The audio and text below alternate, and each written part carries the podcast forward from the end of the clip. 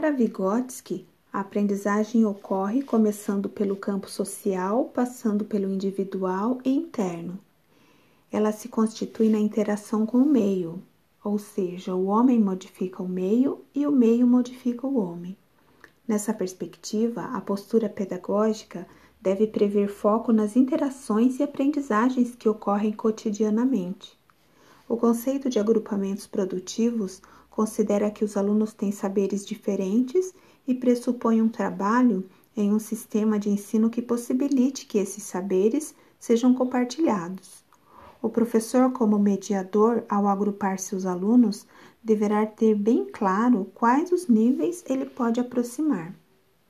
Para isso, é imprescindível que o professor conheça seus alunos, perceba o que o aluno precisa para sair de uma zona de desenvolvimento e ir para outra, sem deixar de levar em consideração as características comportamentais para definir os agrupamentos. Tudo isso exige intencionalidade no preparo das aulas.